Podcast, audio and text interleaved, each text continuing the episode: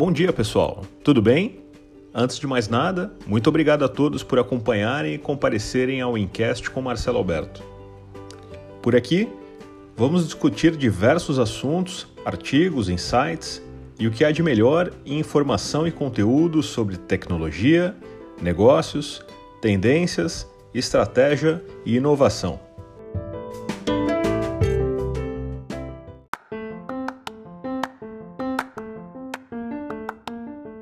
Nos últimos episódios falamos um pouco sobre a tecnologia 5G. E hoje avançaremos ainda mais falando sobre conectividade. Vamos iniciar mais um episódio deste Incast executivo falando sobre a história da conexão Wi-Fi e o surgimento da Wi-Fi 6.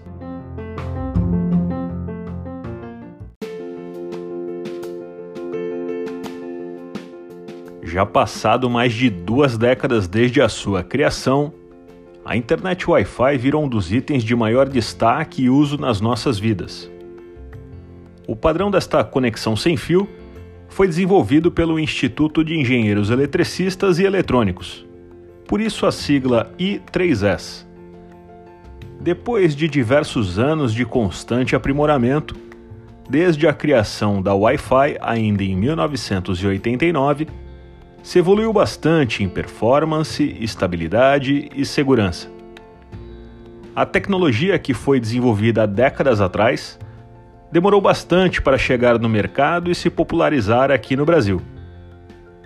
Hoje, as redes Wi-Fi estão em praticamente todos os lugares, seja abastecendo instituições do governo, seja nas organizações com seus objetivos estratégicos, táticos ou operacionais ou mesmo nas famílias, com o consumo pelos smartphones, consoles ou mesmo pelas smart TVs.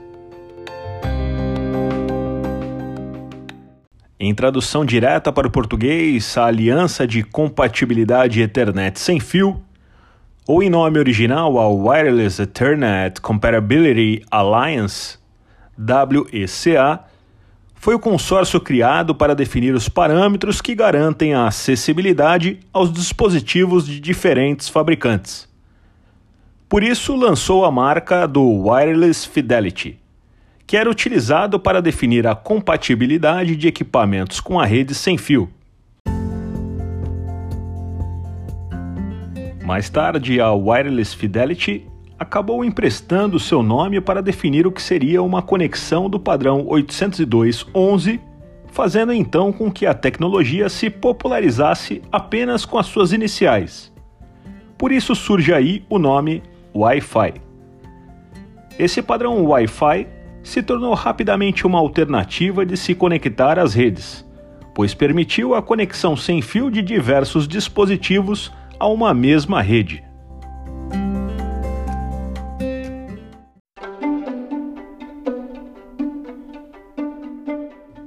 Como dissemos, o início do desenvolvimento do Wi-Fi se deu em 1989, quando o FCC, Federal Communications Commission, ou Comissão Federal de Comunicações em tradução direta para o português, órgão norte-americano similar à Anatel, autorizou a utilização de três faixas de frequência no desenvolvimento deste padrão.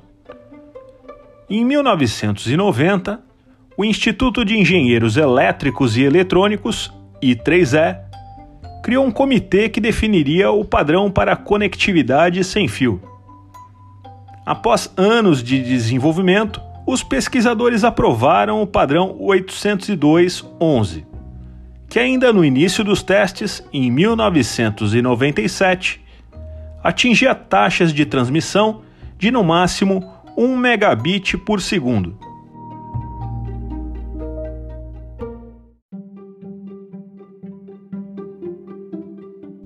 Ainda no início de 2000, começaram a aparecer os primeiros espaços públicos que disponibilizavam conexão sem fio para os usuários. Esses pontos, chamados de hotspots, permitiam um acesso à rede para o público que portava um dispositivo móvel. Depois que uma grande rede norte-americana instalou hotspots em seus restaurantes, o padrão começou a se popularizar definitivamente, não só em pontos comerciais, mas também em locais públicos como bibliotecas e instituições de ensino. Além disso, o advento dos smartphones fez com que a conexão sem fio fosse se tornando cada vez mais presente nas casas dos usuários. O Wi-Fi chegou no Brasil por volta de 10 anos depois de sua criação, em meados de 2008, quando equipamentos com sistema Android começaram a se popularizar no país. A partir daí, o usuário passou a optar pelo uso de dispositivos móveis que possuíam essa tecnologia. Com a conexão banda larga, os roteadores se tornaram um item indispensável para que o usuário pudesse se conectar ao Wi-Fi e usar internet com muita velocidade.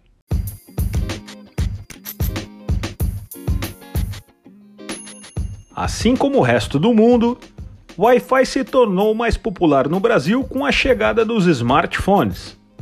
A internet móvel não era capaz de oferecer qualidade para que os usuários pudessem explorar os seus novos telefones. E isso impulsionou o público a procurar por roteadores para poder compartilhar a sua conexão de casa. À medida que as operadoras de telefonia começaram a disponibilizar modems com Wi-Fi em regime de comodato, o público brasileiro passou a ter ainda mais acesso à conexão sem fio.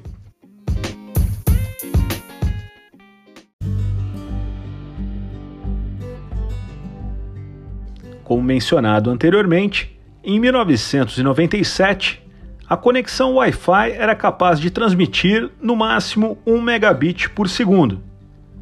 Em 2009, pouco depois de chegar ao Brasil, no padrão 802.11n, a rede já era capaz de atingir até 150 megabits por segundo.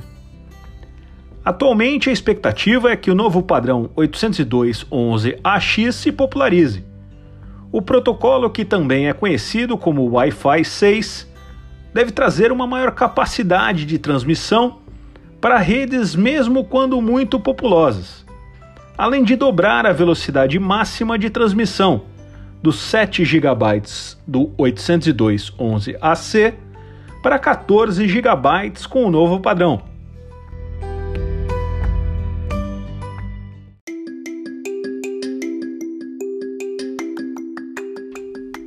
Aqui vão algumas respostas para perguntas comuns sobre este novo padrão. A Wi-Fi Alliance, grupo da indústria que define os padrões Wi-Fi, decidiu que simplesmente usar designações padrão do I3E em produtos gera muita confusão. Agora, em vez de ver roteadores com 802.11n ou 802.11ac e outros códigos e números tão complexos, você verá números geracionais e simples, como Wi-Fi 4, Wi-Fi 5 e mais recentemente o Wi-Fi 6. Esses números 802.11 ainda estarão lá, mas eles não são para serem usados em marketing e voltados para o usuário. Cá entre nós, é o tipo de decisão que deveria ter sido tomada há tempos atrás. Veja como as letras antigas correspondem ao novo esquema de numeração de gerações. Para as redes mais antigas, se estabeleceu que nada será modificado ou dada qualquer nomenclatura adicional.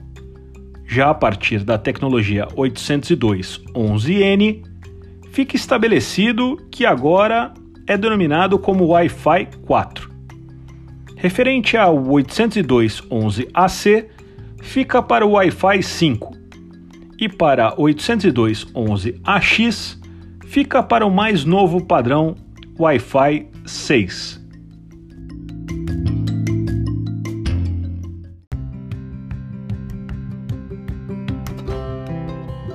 No episódio passado falamos sobre a 5G no Brasil e no mundo, bem como as principais empresas fabricantes de equipamentos nesta modalidade.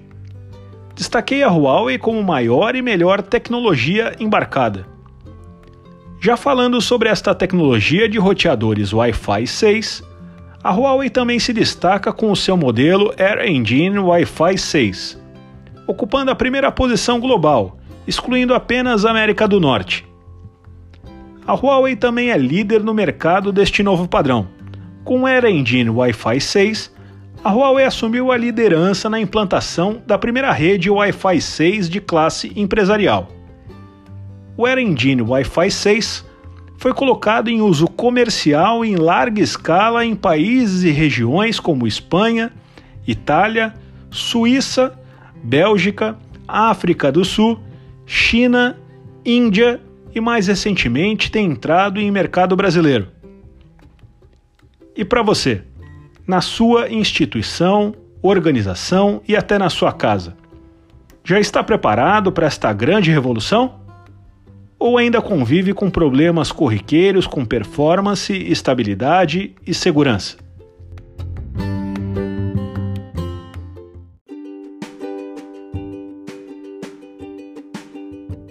Gostaria muito de te ouvir.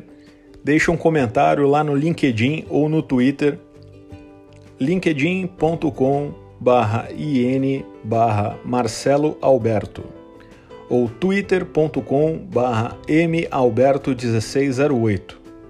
Será realmente um prazer poder te ajudar. Se o podcast está sendo útil para você, me envie uma mensagem pelas redes sociais com a hashtag Incast. Chegamos ao final do assunto no dia de hoje. Quero agradecer a todos por nos acompanharem. Eu agradeço muito a você que ficou conosco até o momento. O Incast voltará na próxima quarta-feira e eu estarei te esperando. Um abraço e até lá!